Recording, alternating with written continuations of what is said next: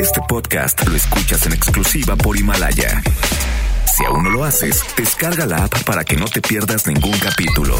Himalaya.com. Este programa cuenta con interpretación simultánea en lengua de señas mexicana a través de mbsnoticias.com y gracias a traducción, interpretación y accesibilidad en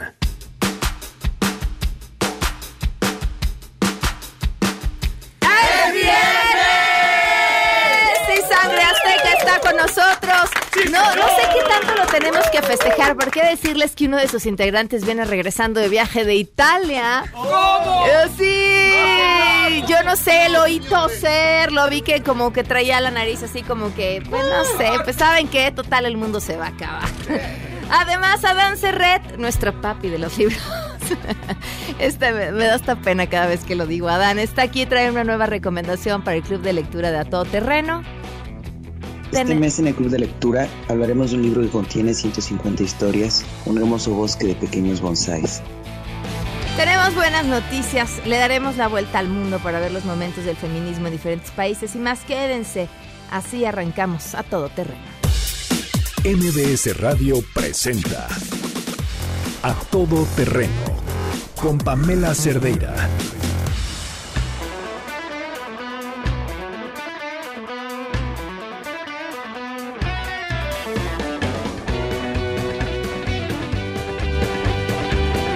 Godines, música para nuestros oídos es viernes y así suenan los viernes a todo terreno, viernes 6 de marzo del 2020. Soy Pamela Cerdeira, les doy la bienvenida, gracias por acompañarnos. El teléfono en cabina 5166-1025, el número de WhatsApp 5533329585, a todo terreno arroba mbc.com, Twitter, Facebook, Instagram me encuentran como Pam Cerdeira, el gran Noé Romero en interpretación de lengua de señas. Lo pueden ver y seguir a través de www.mbsnoticias.com y muchas cosas que comentarles. Eh, en primera, les platicaba acerca de este cuento en la semana que había escrito para hablar acerca del paro, tratar de explicar a niños, niñas, y no tan niños, porque por, yo creo que al final del día son historias que nos tocan vivir a todos. Eh, ya está disponible y si nos mandan un WhatsApp con gusto les compartimos el PDF o la liga para que lo puedan descargar gratuitamente y siéntanse libres de compartirlo porque para eso está hecho y de eso se trata. 55 33 32 95 85 espero lo disfruten también les quería comentar otra cosa todas las mujeres que hacemos posible este programa nos iremos al paro. Nos sumamos al paro del 9 de marzo. Hemos pensado en que sea un programa distinto evidentemente porque no vamos a estar pero también porque las preguntas han sido muchas justo cuando comentábamos aquí, comenzaba apenas a distribuirse esta idea del paro. Ese primer día medio lo leímos y dijimos aquí algo va a pasar. Y las preguntas eran si quienes estuviéramos o estamos detrás de los micrófonos teníamos también que parar o aprovechar los micrófonos para contar lo que estaba pasando.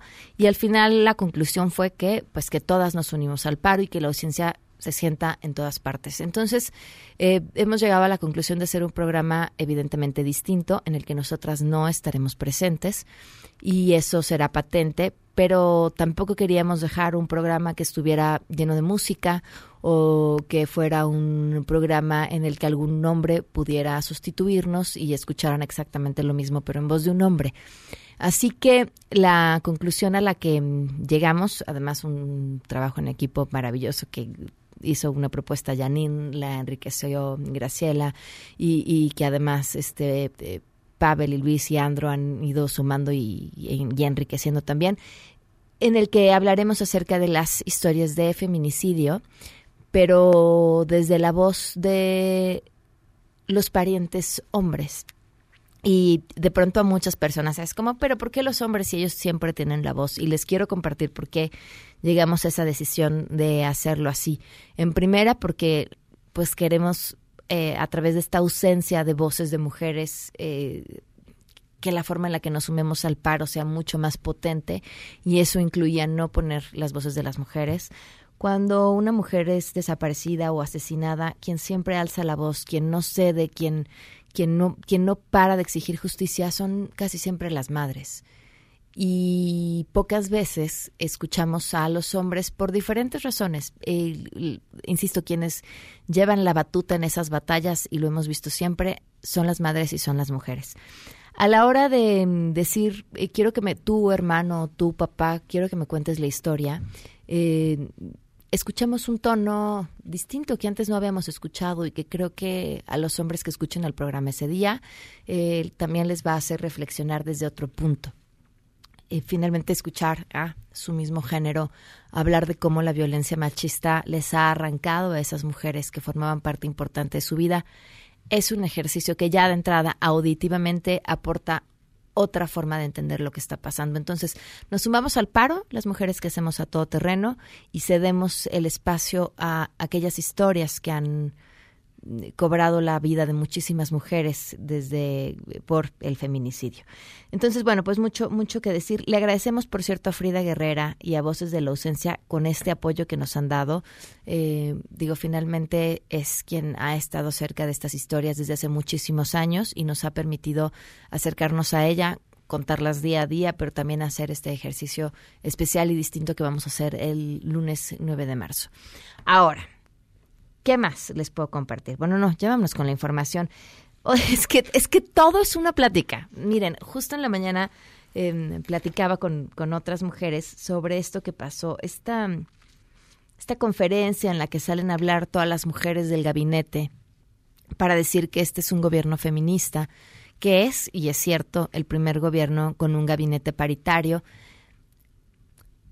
pero mm, por otro lado, con, pues con un, le estamos lavando la cara al presidente. Y, les comparto más que una conclusión dudas, porque una de las mujeres con las que platicaba me decía, pero no estamos haciendo mal en irnos en contra de ellas y señalarlas de lo que no están haciendo cuando finalmente están en una posición de poder que también les costó cierto trabajo llegar y que también tendríamos que voltear y entender y decir, híjole, y pues es que tú puedes tener un montón de ideas y ser una mujer preparada con una carrera feminista como lo es Olga Sánchez Cordero, pero al final arriba tienes un jefe que no entiende absolutamente sobre el feminismo nada y al final pues sí tienes que salir y decir lo que el jefe quiso decir.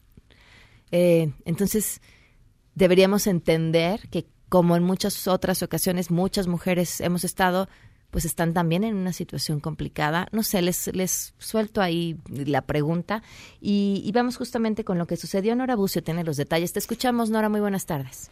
Pamela, te saludo con gusto y de la misma forma al auditorio. Perdón, y como bien lo comentan, las mujeres de México sí están muy enojadas, pero no contra el gobierno, sino contra las violencias que sufren en los espacios públicos y privados, aseguró la secretaria de Gobernación, Olga Sánchez Cordero en el marco de la presentación del informe sobre políticas y acciones del Gobierno de México a favor de las niñas y las mujeres, la encargada de la política interna del país reiteró que las mujeres que saldrán a marchar el domingo 8 y pararán el lunes 9 están enojadas por las violencias que sufren y el gobierno no es el violento. Escuchemos a Olga Santos Cordero. No están enojadas con el gobierno, están enojadas por las violencias que siguen sufriendo. Y los movimientos son en contra de las violencias, en contra de la estructura patriarcal, en contra del machismo, en contra de lo que efectivamente sufren ellas y siguen sufriendo. Esta deconstrucción, esta deconstrucción, subrayo, esta deconstrucción no es solamente un tema de gobierno, es un tema de la sociedad, es un tema de sus patrones, es un tema de todos. Ese es el tema de las escuelas, de la educación, de la cultura, de todos. Ese es el tema. Ante el creciente número de casos de feminicidios, violencias y agresiones, la funcionaria reconoció que la movilización de las mujeres en México es oportuna y es necesaria para avanzar en nuestros derechos y en nuestras libertades. También dijo para superar las nefastas prácticas patriarcales y para que la solidaridad y empatía de las mujeres con las mujeres, para las mujeres y el respaldo de los hombres a estas causas se potencialice. Si me permite, te comento que en este marco anuncié también un operativo de seguridad reforzado para el próximo 8 ante las amenazas de atacar a las asistentes a las manifestaciones lanzándoles ácido. Sánchez Cordero reconoció que el problema de México es la impunidad y si se sigue agrediendo a las mujeres y cometiendo feminicidios es que no se investigan y por ende castigan estos delitos. En este sentido abundó que se buscará ejercer un control político contra las fiscalías estatales a pesar de que estas son autónomas y se pedirá a los congresos de los estados que les exijan rendir cuecas al respecto. Escuchemos nuevamente a Olga Sánchez Cordero. Y sí podríamos llevar estas observaciones y estos marcajes personales a los congresos, quienes son a los que deben responder al final una especie de control político, no control de estructura judicial, hacia las fiscalías. Al evento encabezado por la Segoba acudieron además Irma Erendira Sandoval, secretaria de la Función Pública y polémica en este tema, Luisa María Alcalde, secretaria del Trabajo, María Luisa Albores de Bienestar, Nadine Gassman, titular de Mujeres, Candelaria Ochoa de CONAVIM, además de Gabriela Rodríguez, titular de CONAPO y la secretaria de Cultura Alejandra Frausto, quienes dieron un informe detallado de las acciones en contra de la violencia y a favor de la igualdad. Finalmente, Pamela, la secretaria de Cultura, al ser cuestionada sobre las medidas que podrían tomarse para impedir la destrucción o daños a inmuebles o estatuas históricas durante la marcha feminista, aseguró que instituciones como el INA se encuentran ya listos para la restauración de obras porque la marcha se realizará en un entorno de libertad y subrayó lo siguiente. Vamos a escuchar a Alejandra Frauto. Nos gustaría tener las capacidades para curar y restaurar el dolor que han sufrido niñas y mujeres históricamente y nos toca estar al frente y acompañar, así como agradecemos a las feministas que nos abrieron cancha y nos abrieron espacio en esta historia, nos toca acompañar de manera respetuosa al movimiento actual y a las generaciones actuales que se manifiestan libremente en nuestro país.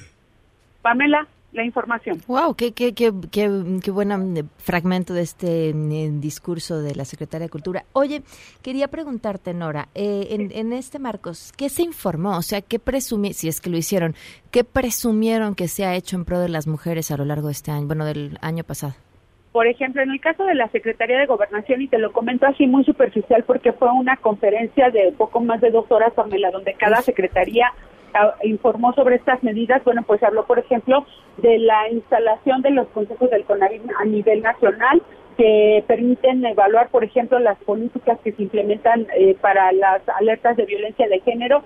Se habló también, por ejemplo, de las medidas que toma el Instituto Nacional de las Mujeres para atender el problema de la violencia se habló, por ejemplo, que en el caso de la Secretaría de la Función Pública hay un protocolo muy estricto a partir de la administración actual en el que se sanciona y se penaliza de manera muy severa a las personas que pueden ser acusadas de temas como, por ejemplo, violencia sexual o acoso sexual laboral. Y también, bueno, pues obviamente el evento que tendrían posteriormente junto con la Secretaría de Gobernación, Olga Sánchez e Irma Erendira Sandoval, la firma de un convenio para eh, convocar a las mujeres funcionarias públicas a integrarse a más de siete mil plazas solamente para las mujeres de la función pública, es decir, no se estaría permitiendo en este momento que algunos hombres eh, pues pudieran contender por estos cargos.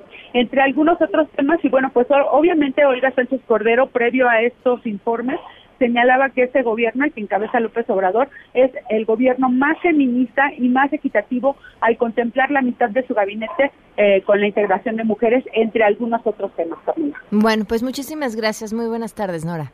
Muy buenas tardes.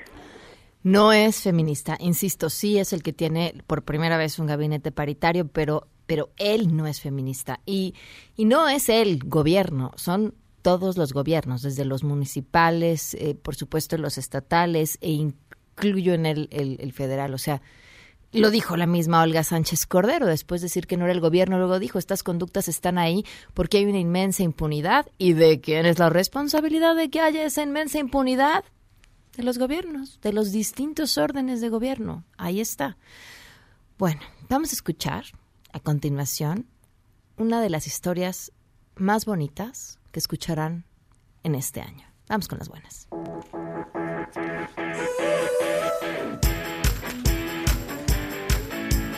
Como bien me menciona Janine, bonita y muy triste. Pues las historias más que te enchinan la piel y que te demuestran la grandeza del ser humano casi siempre vienen precedidas por tragedias, ¿no? Porque pareciera que no pudiéramos encontrar la una sin la otra. Le agradezco enormemente a Eloísa Quijano, ella es bombero, o podríamos decir bombera, Eloisa. Eh, así es. ¿Cómo eh, estás? Gracias por acompañarnos. Hola, buenas, este, buenas tardes ya. Este, pues sí, la palabra de que es, ambigua, ¿no? ok. Cuestión de género, pues es bombero que engloba a los dos, pero la palabra bombero pues es correcta. También funciona. Pero bueno, ahora sí que lo de menos será eso, lo demás es eh, tu historia. El 3 de marzo se dio a conocer una historia que nos enchina la piel a todos y que además tú eres la protagonista de esta historia. Cuéntanos qué fue lo que pasó. Bueno, ese día aproximadamente a las 10 de la mañana en la estación central de bomberos se recibió la llamada de auxilio para un menor que se encontraba atrapado. Entonces eh, sale el camión de rescate acompañado de la unidad médica de, Central. Y bueno, al llegar al lugar eh, nos dicen que entre un edificio y una casa, entre las dos paredes, había un niño atrapado. Cuando nos subimos a ver el lugar, se trataba de un bebé. Un bebé, no sabíamos niña, niño, pero en este caso era este, un bebé pequeñito. Los compañeros de rescate por arriba intentan eh, sacarlo, pero pues realmente el espacio es demasiado estrecho. Además, había palos, clavos, basura y demás, entonces no era posible por ahí. Afortunadamente un vecino nos da la oportunidad de trabajar desde su casa, del interior de su domicilio, y permite que se rompa su pared para poder extraer esta pequeñita. Es cuando los compañeros de ERUM, Secretaría de Seguridad Ciudadana y bomberos de la Ciudad de México trabajan conjuntamente para este rescate, un rescate demasiado este, técnico, muy profesional, porque aparte de que se trabajaba contra reloj, urgía sacar esa pequeñita, no se podía hacer al aventón, o sea, no podía haber un corte en falso porque pues obviamente del otro lado de la pared había un, bebecito. Finalmente logran extraerla. Eh, mi labor fue esperarla, estar a la expectativa para, para poderla recibir eh, una de las compañeras de ERUM me la entrega, fuimos a la ambulancia, entre igual entre paramédicos de ERUM y bomberos, empezamos a evaluarla, a estabilizarla, la bebé estaba eh, obviamente muy sucia, eh, hipotérmica, su frecuencia cardíaca era demasiado baja, su cordón umbilical ni siquiera había sido pintado, entonces, aparte de que se encontraba demasiado débil, entonces... ¿Era una, ¿Era una bebé recién nacida? Sí, una bebé recién nacida, o sea, los vecinos reportaban que desde una noche anterior habían escuchado llanto, pero que no distinguían entre si era un gatito o, un bebé hasta que distinguieron que era un bebé, pero no ubicaban en dónde. Entonces, al parecer fue hasta la mañana donde ubicaron en dónde estaba este esa bebé. ¿Qué hiciste tú? Pues como parte del equipo de paramédicos, estabilizarla, ¿no? darle todos los cuidados médicos que se requieren, de refrigeración, limpiarla, pinzar su su cordoncito empezara a, favorecer este, que ganara temperatura con mantas térmicas. Pero aún así la pequeñita no, no lograba compensar, su frecuencia cardíaca bajaba y bajaba. Entonces, a mí lo que se me ocurrió es que lo que necesitaba era glucosa, era evidente que la bebé no había comido nada desde que había nacido. Y pues lo que hice fue sacar mi seno y empezar a extraer leche para empezar a darle leche a través de una jeringa. De esta manera, simultáneamente, mientras sus compañeros trabajaban con ella, eh, se le oxigenaba, comía al mismo tiempo y la frecuencia cardíaca nos empezó a subir, empezó a estabilizarse y pues fue así como llegó al hospital pediátrico de Iztacalco con signos vitales estables. Wow, ¿sabemos cómo está esa bebé? Sí, ayer la Secretaría de Salud reportaba que se encontraba muy estable, todavía en recuperación, pero muy estable, que no tuvo ninguna lesión eh, de mayor relevancia, que incluso no había necesitado una unidad de cuidados intensivos para neonatos, entonces este, pues que estaba en recuperación positiva. ¿Tu bebé qué edad tiene? Un año, cuatro meses. Wow. Wow, qué, qué, qué historia, qué, a ver, eh, ¿qué, representa para ti desde la maternidad, desde, desde lo que implica alimentar a tu propio bebé, que, que, finalmente pudieras hacer eso? está cargado de un simbolismo impresionante. Independientemente de que, bueno, por la carrera que tengo, la profesión que tengo, sé que la lactancia es el mejor alimento, el más rico, lo mejor que le podemos transmitir al bebé desde nutrientes hasta cuestión inmunológica para mí la lactancia con mis hijos ha sido un lazo de amor, una manera de tener una conexión, eh, un, digamos, un momento íntimo entre mis hijos y yo, de únicamente mamá e hijo. Entonces, para mí el compartirlo con una bebé que no era mi hija, sí significó mucho, sí fue relevante emocionalmente, porque en ese momento lo único que pensé es hay que salvarle la vida. O sea, llegando al hospital se ve que los especialistas iban a hacer lo propio lo que ellos saben hacer, los, no los médicos. Nadie iba a hacer lo que tú hiciste. Pero ¿cómo lo hacíamos para que llegara a ese hospital? Exactamente. lo importante era llegar, que llegara al hospital con vida para, para que pudieran este, a, aplicar los médicos sus conocimientos. Entonces, yo la, alternativa que encontré fue transmitirle un poco de mí. Y como se los he dicho a, a otras personas, aparte de los nutrientes, la glucosa, eh, todo lo que implica la leche materna, de una u otra forma ella sintiera ese primer calor de mamá, ¿no? Ese primer este apoyo emocional de que alguien quería que ella estuviera bien, que, que de una u otra forma la gente que estábamos ahí quería queríamos que ella este, sobreviviera y tuviera una vida adelante, ¿no? O sea, próspera. Entonces, sí, sí, te escucho. Entonces, este, para mí compartir esto, pues es algo, compartirle una parte íntima de mí, dejarle un cachito de ella y pues obviamente ella también dejó una huellita en, mí, ¿no? Eloisa, ¿cuánto tiempo llevas dedicándote a esto? Eh, bueno, en el heroico cuerpo de bomberos tres años, pero como paramédico ya son 17 años que llevo de servicio. ¿Y por qué decidiste, uno, iniciarte en este camino y dos, cambiar de paramédico a bombero? O, supongo, eres bombero, pero sigues siendo paramédico. Exacto, bueno, eh, inicié por esto por vocación. Eh, yo iba perfilada hacia el área de medicina. Desde la vocacional estudiaba en un bachillerato del área médico-biológicos, pero fue ahí cuando tuve la oportunidad de tomar el primer curso como paramédico y desde la primera vez que me subí una ambulancia dije, esto es lo mío esto es lo que a mí me apasiona. Me gusta la medicina, pero estar al servicio directamente con los pacientes en, en vía pública, en la calle, en su casa, es lo que me encanta.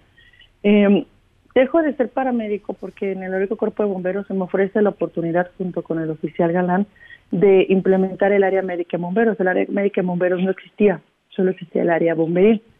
Entonces, y aparte, para mí fue una oportunidad profesional de aprender algo más, porque ahora es un paramédico multidisciplinario, conoce mucho de rescate, conoce todas las funciones que hace el bombero, pero no deja de ser paramédico. Eloisa, saber que cuando tenemos una emergencia estamos en manos de gente como tú es, bueno, decir que da calorcito al corazón es lo menos. Te agradezco enormemente tu trabajo, te felicito y muchas gracias por compartirnos esta historia. No, al contrario, muchas gracias por este espacio. Un fuerte abrazo. Eloísa Quijano, ella es parte del heroico cuerpo de bomberos y bueno, esta, esta fue su historia, se los advertí, de las más lindas que escucharon en el año. Vamos a una pausa. Regresamos a todo terreno. A todo terreno con Pamela Cerdeira. Continuamos. Adán Serret. Adán Serret. Líder, gurú, presidente, Tlatuani. El mero mero del club de lectura de A Todo Terreno todo eso y se queda corta la presentación de nuestro queridísimo Adán Serret. ¿Cómo estás, Adán? Hola, Pamela, muy bien. Qué gusto saludarte. ¿Tú cómo has estado? Bien, muy contenta de que estés aquí, que nos traigas. Está, cada vez buscando algo más pequeño para que le diga, lo leí ahora sí todo. no, no, fíjate que es un, es un libro fantástico este que traigo. Eh, lo traigo especialmente para ti. Eh, mandaste un cuento en la mañana y a partir de las reflexiones de este cuento decidí que tenía que traer este libro que me gusta muchísimo. De una escritora eh, norteamericana que se llama Lydia Davis y dice 150 cuentos cortos, eh, antología personal, traducida, hay que decirlo, por Mauricio Montiel, que es un escritor mexicano muy brillante en la editorial Almadía. Y eh, es un libro escrito por una mujer inteligentísima. Y yo creo que una de las definiciones antes de hablar del libro, o una una de las mis definiciones personales de una gente inteligente es la que tiene más rangos en cuanto a la personalidad, digamos. Es alguien que puede ser absolutamente frívolo, que puede hablar de una mosca que de repente modifica un cuento cuando se para allí, hasta que puede reflexionar sobre, eh, pasando, digamos, las relaciones entre madres e hijas, las relaciones entre esposos, las relaciones entre madres e hijos, la, decisión de tener un, hijo o no, y eh, reflexionar sobre la muerte, digamos, sobre los temas más profundos. Este libro de Lydia Davis es cada, es cada una de esas cosas. Eh, justamente cualquier persona que, que pueda abrir el libro se va a dar cuenta que se trata de cuentos casi todos muy muy cortos.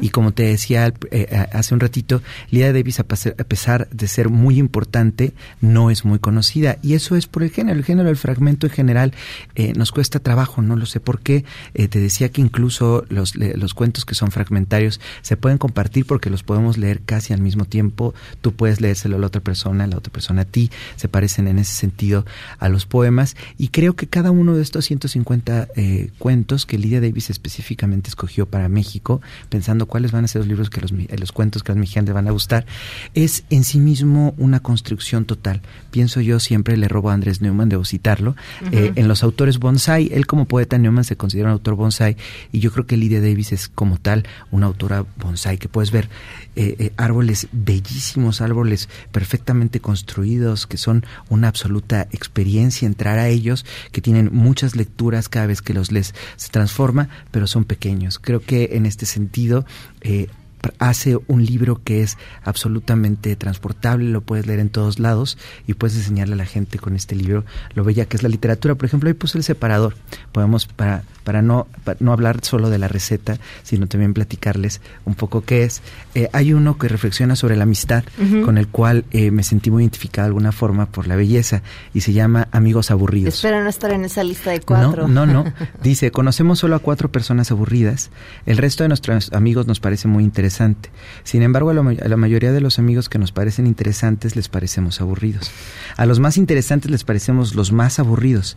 De los pocos que están más o menos en medio, con quienes hay un interés recíproco, desconfiamos. Creemos que en cualquier momento podrían volverse muy interesantes para nosotros o nosotros muy interesantes para ellos. Qué bueno está. Es, es, increíble eso. Eh, te digo también, tiene unos muy duros entre madres eh, e hijas.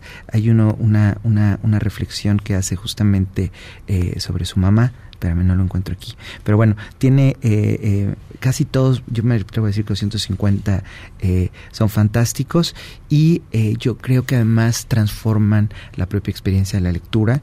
Y pues bueno, vamos a ver qué piensas de él. Muy bien, pues ahí está la recomendación. El nombre del libro es La vida es demasiado seria. no, esta no. Pero léelo, léelo porque ese es un cuento. Mira qué dice. Ok, La vida es demasiado seria para seguir escribiendo, que está parafraseando a... ¿Cómo se llama? Eh, Grey, este... Las sombras de Grey. Este, no, no, eh, el otro Grey. Este, Grey, Grey, Grey. Ay, eh, irlandés, este, el, ah, se el eh, escritor no. Oscar Wilde. Oscar Wilde. La vida es demasiado breve para para, para tomarse en serio, ¿no? La vida es ah, demasiado seria para tomarse, tomarse en serio. claro, yo lo confundí con Oscar Wilde, lo confundí con la vida es demasiado breve para cumplir los sueños de alguien más. Ah, ok. ya, ya, llegamos a esa edad. eh, una vocal. Exactamente. Se llama 150 cuentos cortos, así nada más. La autora es Lydia Davis en la editorial Almadía. Si sigue leyendo, ya vas a llegar al título. Mientras tanto, usamos el eslogan de Almadía. Muchísimas gracias. Gracias, gracias. ¿Tus redes sociales? Es en Twitter estoy en arroba dancerred y en Goodreads tengo un nuevo teléfono, todavía no lo descargo. Se me hace que ahí ya voy a poder escribir finalmente. Será la historia de nuestra vida. Gracias, Adán. Vamos a una pausa y volvemos. Regresamos a todo terreno. A todo terreno con Pamela Cerdeira. Continuamos. Continuamos a todo terreno. Quisimos aprovechar y dar una vuelta al mundo o a algunos lugares de este mundo para entender en qué va el movimiento feminista, qué, cuáles son las exigencias que estarán haciendo. Finalmente este sábado, este domingo es el Día Internacional de la Mujer, 8 de marzo, así que así una vuelta de volada sobre lo que nos contaron. Esto es desde Líbano no saben qué hacer, todas las fichas en movimiento. Hello, I'm Goran Dashki and I'm addressing you all the way from Lebanon, from Beirut. En uh, the heart of the revolution. De la revolución. This year's uh, Women's Day is special because it goes along uh, the same time as this revolution and as change is happening. We will celebrate it by uh, staying united as always supporting each other as women and uh, never stopping the fight for women's rights de la mujer, uh, here in Lebanon and e even around the world. Hola, los saluda Ever Osorio desde la costa este en Estados Unidos con motivo de las actividades que se llevarán a cabo en este país en relación al 8 de marzo, que es el Día Internacional de la Mujer. Eh, al igual que en México y en otras partes de Europa y del mundo en general, el 8 de marzo aquí se conmemora a través de un paro o una huelga de mujeres, que es un movimiento que ya lleva años formándose. Este paro de mujeres por lo general eh, se lleva a cabo en las ciudades más importantes del país. Una de ellas es la ciudad de Nueva York. Esta comenzará en el Parque Washington Square Park alrededor de la una de la tarde.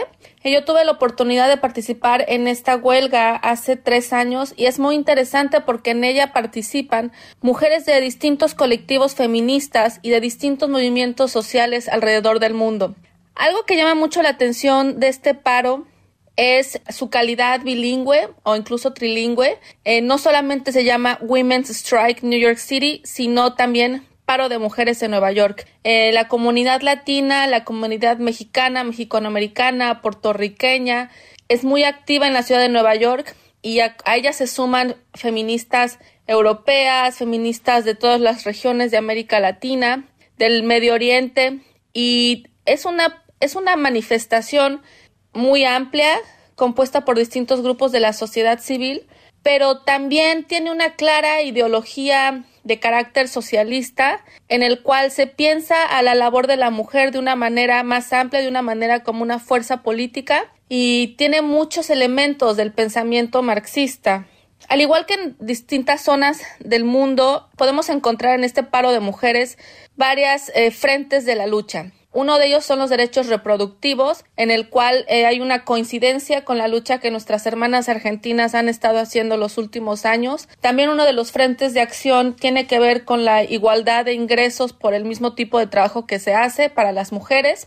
Y finalmente, otro de los grandes ejes tiene que ver con el acoso y el abuso sexual, así como las leyes que puedan existir para eh, castigar de mayor manera a quienes infrinjan con los derechos de existencia pacífica de las mujeres. Esta marcha no es la misma que se lleva a cabo en Washington. Esta es una marcha que tiene un carácter más progresista. Es, no es liberal en el sentido tradicional de la palabra. Vaya, si lo pensáramos en términos políticos actuales de Estados Unidos, es una marcha que está más alineada al pensamiento del candidato Bernie Sanders y no tanto al de un Joe Biden o una Hillary Clinton. Sin duda será una gran marcha llena de emociones, llena de una comunidad internacional muy amplia y eh, los invito a que lo sigan en su página en Facebook donde está toda la información es Women's Strike New York City, paro de mujeres. De hecho hay muchas mexicanas participando en esta marcha y pues esperemos que sea una gran marcha como lo ha sido los demás años. Hasta luego, saludos. Yo soy Fernanda y formo parte del colectivo Brujas del Mar. Somos un colectivo veracruzano reciente, no tenemos más de un año, que pues nos unimos a la misma causa, ¿no? Erradicar la violencia de género y más en nuestro estado, que tenemos pues una doble alerta de género y la tasa más alta de feminicidios a nivel nacional. Lo que nosotras buscamos hacer con este paro nacional es pues visibilizar em, el papel que jugamos las mujeres en esta sociedad, no solo como madres, no solo como la que se queda en casa, sino como la, la que es maestra, la que es doctora, la que estudia y la que también produce en este sistema, que es un sistema capitalista, pero es un sistema patriarcal que nos sigue oprimiendo a las mujeres, ¿no?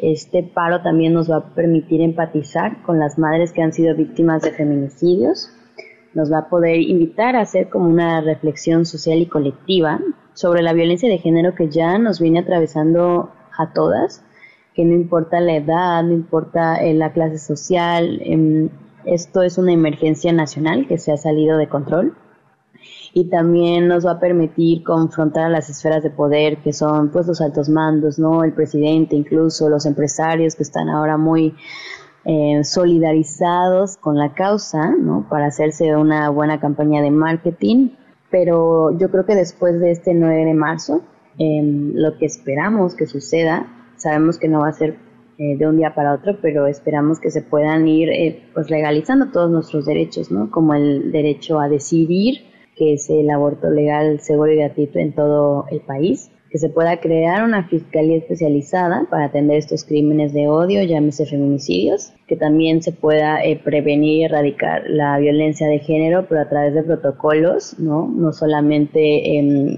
pues con palabras, sino que haya de verdad eh, un proceso que se pueda fomentar la inserción laboral de las mujeres en esta sociedad, que todas tengamos los mismos derechos y el acceso a todos los derechos como poder tener el matrimonio igualitario, poder adoptar, que todavía en muchísimos estados pues no se ha conseguido, y también la no revictimización por parte de las autoridades y las fiscalías, ¿no? Porque son las principales en, culpar de nuevo a la víctima porque no cuentan con los protocolos, porque no tienen un enfoque de género. Yo creo que después de este 9 de marzo esperemos que pronto se puedan ir dando estos sucesos. Sabemos que no es fácil, que es un proceso que nos va a costar, pero yo creo que las mujeres somos las que nos estamos uniendo y somos las que estamos cambiando las cosas, ¿no? Como dicen que si las personas no quieren dejar que, que, que produzcamos. Bueno, yo soy Catalina Ruiz Navarro, conocida en redes como Catalina por Dios, y estoy feliz de pasar este 8 de marzo en México Creo que lo que está sucediendo con la protesta feminista mexicana es maravilloso. Eh, la justa rabia que están mostrando las chavas, las chicas de los contingentes que están haciendo acción directa sobre los monumentos, de verdad que están innovando las formas de protesta y que le están dando un mensaje a toda la sociedad. Yo estoy muy entusiasmada por la marcha. Espero que sea multitudinaria. Hola, soy Estela, soy fundadora de Semillera Feminista, soy argentina, pero llevo más de 12 años viviendo en España. Em, en un principio la página no, tenía eh, como objetivo el conteo de feminicidios en diferentes países del mundo, eh, pero desde el año pasado y ahora este año también eh, sí, que, sí que lo estamos haciendo. Publicamos listas a diarios con enlaces a los casos que, eh, que encontramos en, Internet. Eso significa hacer un rastreo por diferentes medios digitales de comunicación.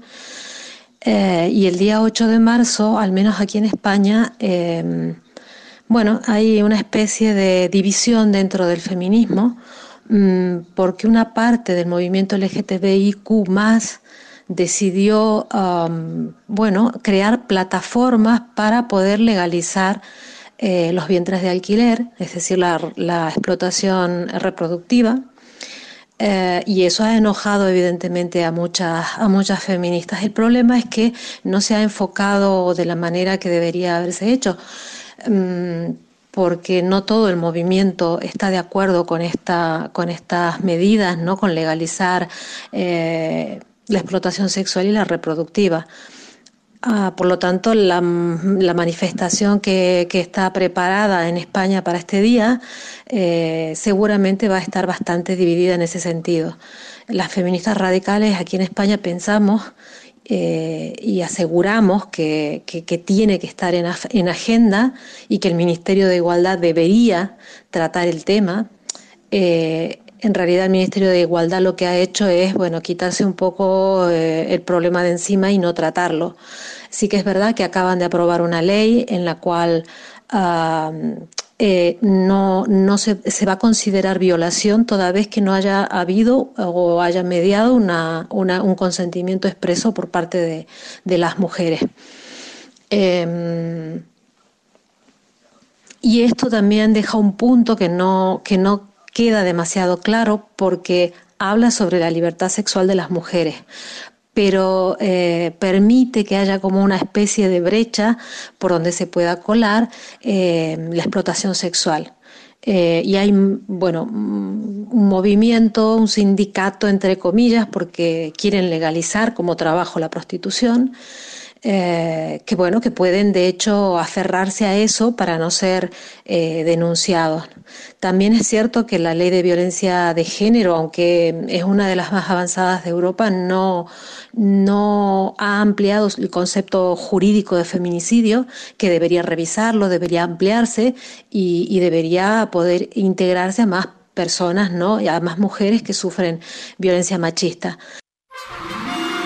Ladies and gentlemen, señoras y señores, ha llegado el momento de presentar con orgullo el galardón a lo más selecto de la semana. Los premios de la semana en A Todo Terreno. Chicos de volada, antes de que empecemos con los premios, nada más les quiero decir, oigan, si ustedes tengan o no tengan hijos, porque imagínense que dicen, oye, pues yo sí quiero aportarle una lana para el sobrino, la sobrina, que después puede estudiar una carrera, pueden contratar seguros, estudia de BBVA y lo hacen en línea y su ahorro lo usan para ayudar a pagar la escuela de sus sobrinos, además van a estar protegidos en caso de perder su empleo, no que eso vaya a sucederle a nadie de los que estamos aquí. Entren a bbva.mx, diagonal seguro estudia y contrátenlo hoy mismo en línea. BBVA está creando oportunidades. ¿Listos? Sí. Vamos a hacer un em, eh, express y vámonos con el machismo y nos vamos directamente a aquel momento en el que se decidió que la venta de cachitos para la rifa del avión sin avión iba a ser el mismo día del paro. Después el presidente rectificó y dijo, no, no, no, no, es que yo la verdad ni siquiera tenía en mente el paro, lo cual no sabemos qué fue peor, si el error o la forma de arreglarlo. Y después nos dijo, señoras enojadas, vamos a cantar. Se venden boletos a partir del lunes 9. Serán muy baratos, se rematan, se rematan. Por una ingrata que trabajar no quiere. Se quedó en casa, pero él no se detiene. Ya hasta el negocio se cerró, pues no llegaba. Por esa rifa es momento de iniciarla. Todo es tristeza, el avión ya está empolvado. Tanto lo quise que es hora de rematarlo. Siguiente nominada. Ella es la Mars y llega hasta esta lista porque dice que el paro no se trata más que de mujeres huevonas que no quieren salir a trabajar en México. Disculpen la palabra, estoy citando lo que dijo la Mars. Por cierto, comentario viniendo de la mujer que dijo que no quería seguir estudiando. Vamos a cantar. A la víbora, víbora de la Mars, de la Mars, por aquí pueden pasar. Las de adelante marchan mucho y otras en paro estarán. Una mexicana youtuber se creía y por flojes definía las mujeres de hoy en día. Respeta, respeta, cada quien sus ideas. Respeta, respeta, si no apoya, respeta. Feministas de oro, no dejen de marchar. Personas como estas jamás las detendrá. Verbena, verbena, la idea está muy buena. Para todos juntos paremos la violencia. Sangre azteca. Y llega hasta nuestra lista desde Venezuela, Nicolás Maduro, para hacernos entender por qué las mujeres estamos cansadas de que nos digan qué hacer con nuestro cuerpo. Y además, bueno, pues es lo que podría ser el mejor ejemplo del arte de administrar la pobreza, que dijo a parir, a parir todas las mujeres, a tener seis hijos. Todas, que crezca la patria. Vamos a cantarle a Maduro. ¿Y cómo quieres que te quieran si no les muestras cariño? Cada día se te nota el machismo y el orgullo. ¿Y cómo quieres que mantengan si apenas pueden con uno? Si nos dieras más apoyo, chance me aviento un segundo. Porque si solo fácil fuera hacer niños a lo bruto y que nadie te doliera. No habría cupo en este mundo. Piensa más en la mujer, no solo pienses en ti. Ah, qué bonito. Vámonos con nuestro siguiente nominado de volada hasta Guadalajara, donde Juan Sandoval Iñiguez, justamente su arzobispo emérito, se aventó un comentario terrible diciendo, pues no al paro. Digan no al paro. Ah, ya no le vamos a poder cantar y ya no vamos a poder hablar. Hasta el martes. Nos vamos. Gracias por habernos acompañado. Sheila ya no alcanzó a estar aquí, por cierto, también se va a unir al paro. Eh, nos vemos el domingo, nos vemos el domingo en la marcha eh, y el martes aquí estaremos con muchas cosas que platicar. Gracias chicos, se quedan en mesa para todos. Nos vemos. MBS Radio presentó A Todo Terreno con Pamela Cerdeira, donde la noticia eres tú. Este podcast lo escuchas en exclusiva por Himalaya. Si aún no lo haces, descarga la app para que no te pierdas ningún capítulo. Himalaya.com